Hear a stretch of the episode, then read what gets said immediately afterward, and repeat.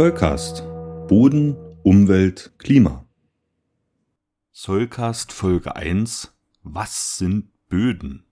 In dieser Folge soll erstmal geklärt werden, was wir unter einem Boden verstehen und was es sonst noch Grundlegendes dazu zu sagen gibt. Am besten nähert man sich dieser Frage zunächst einmal auf einer sprachlichen Ebene. Im Deutschen kann Boden vieles bedeuten und die meisten denken aber im Alltagssprachgebrauch an einen Fußboden wie einen Parkett oder vielleicht schöne alte Holzdielen, Laminat und Fliesen. Wenn es ein bisschen in die Outdoor-Richtung geht, dann vielleicht auch an einen Tennisplatz, Fußballplatz oder Spielplatz. Also ich glaube, die allermeisten Leute denken bei einem Boden erstmal an eine Oberfläche, an etwas, worauf man laufen kann. In vielen, vielen anderen Sprachen ist die Bedeutung des Begriffs Boden aber ganz anders gewichtet. Zum Beispiel im Englischen Soil. Das bedeutet so viel wie Dreck, aber es hat eben auch die starke Bedeutung Ort, an dem Pflanzen wachsen. Das führt uns also bei der Beantwortung der Frage, was ist ein Boden, in eine ganz, ganz andere Richtung. Ort, an dem Pflanzen wachsen, da denkt man doch erstmal an den Inhalt eines Blumentopfes zum Beispiel. Ist das jetzt also ein Boden? Und da muss ich an der Stelle auch noch mal etwas bremsen, denn ganz so einfach ist es dann auch nicht, wie wir jetzt gleich im Folgenden sehen werden. Aber ich verspreche, jetzt fangen wir wirklich an, mal Böden zu definieren. Böden sind definiert als Naturkörper. Aber was bedeutet denn das jetzt genau? Das bedeutet, dass sie sich unter natürlichen Bedingungen bilden, die zum Beispiel durch das Klima oder eine bestimmte Relieflage, durch die Sonneneinstrahlung, aber auch durch Extremwetterereignisse und so weiter vorgegeben werden. Solche Bedingungen, und das kann man sich, glaube ich, schon ganz gut vorstellen, sind an unterschiedlichen Orten ganz unterschiedlich ausgeprägt und aus diesem Grund treffen wir Böden mit vielfältigen Eigenschaften in den weit verbreiteten Landschaften unserer Erde an. Diese Bedingungen treffen jetzt aber nur auf einen Teil der Blumenerde zu, denn Blumenerde besteht aus Torf, also einem natürlich gebildeten Bodensubstrat, das aber in vorgegebenen Verhältnissen mit Feststoffdünger und kompostiertem Material versetzt wird. Die Eigenschaften unserer Blumenerde entsprechen also nicht dem Ergebnis natürlicher Prozesse, sondern die werden ja irgendwie kontrolliert. Und das macht eine kommerziell erworbene Blumenerde leider nicht zu einem Boden in unserem Sinne. Wir müssen also noch ein bisschen weiter suchen. Was sind jetzt also echte Böden und wie verteilen sie sich auf unserer Erde? Man kann ja mal irgendwo in den Garten gehen und dort ein Loch graben. Und nach einem oder zwei Spatenstichen ist da immer noch Boden. Also ein Boden ist letztlich auch dreidimensional. Das wird jetzt niemanden überraschen. Aber wenn man immer tiefer und tiefer gräbt, dann kommt man irgendwann auf festes Gestein. Und das ist definitiv kein Boden mehr.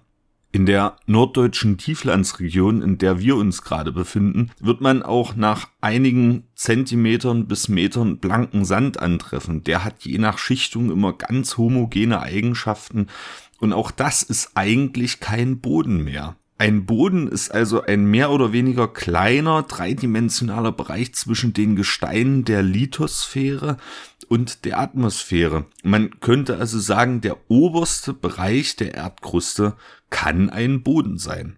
Kann, muss aber nicht. Ganz so einfach scheint es also auch mit der räumlichen Ausdehnung von Böden nicht zu sein und dieser Podcast kann hoffentlich in Zukunft dazu beitragen, an der Behandlung einzelner Bodentypen mal die räumliche Ausdehnung von Böden genauer zu besprechen, denn die ist ziemlich interessant und unterscheidet sich auch zwischen den Klimaregionen unserer Erde erheblich.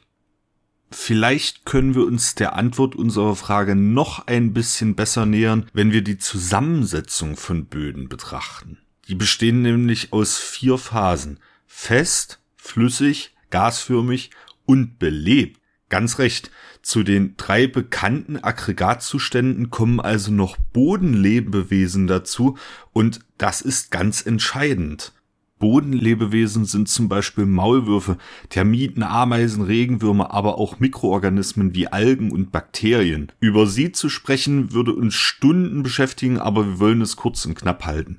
Ohne Bodenlebewesen wäre die Bildung eines Bodens vollkommen unmöglich.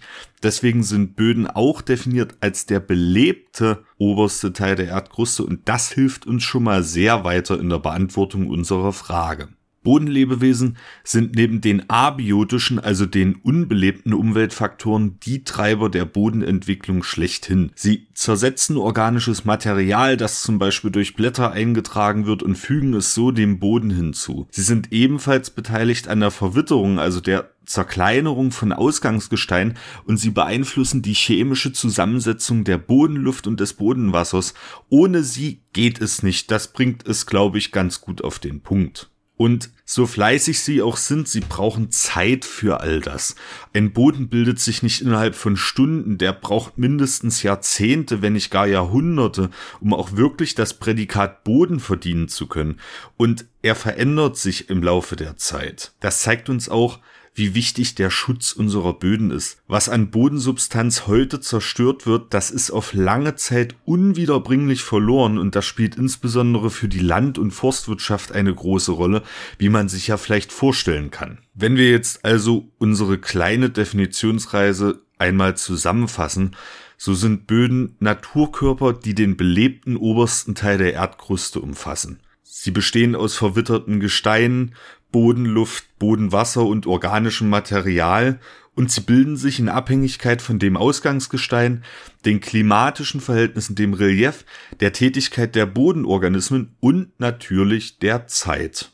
Böden sind Pflanzenstandorte und als solche eine wichtige Grundlage des Lebens auf unserem gesamten Planeten. Sie sind begrenzte Ressourcen und als solche schützenswert um ihren Schutz sicherzustellen, müssen wir uns im Umgang mit ihnen üben und uns ihrer Vielfalt bewusst werden. Dazu versuchen wir hier einen Beitrag zu leisten und freuen uns auf die gemeinsame Reise durch die faszinierende Welt der Böden. Der Soulcast ist für euch kostenlos und das soll auch so bleiben. Ihr könnt uns dabei helfen. Zum Beispiel durch eine kleine Überweisung auf das Geschäftskonto oder via PayPal. Wie das genau funktioniert, seht ihr auf solcast.de unter dem Punkt Unterstützen.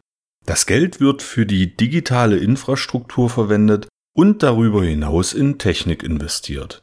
Vielen Dank für eure Unterstützung.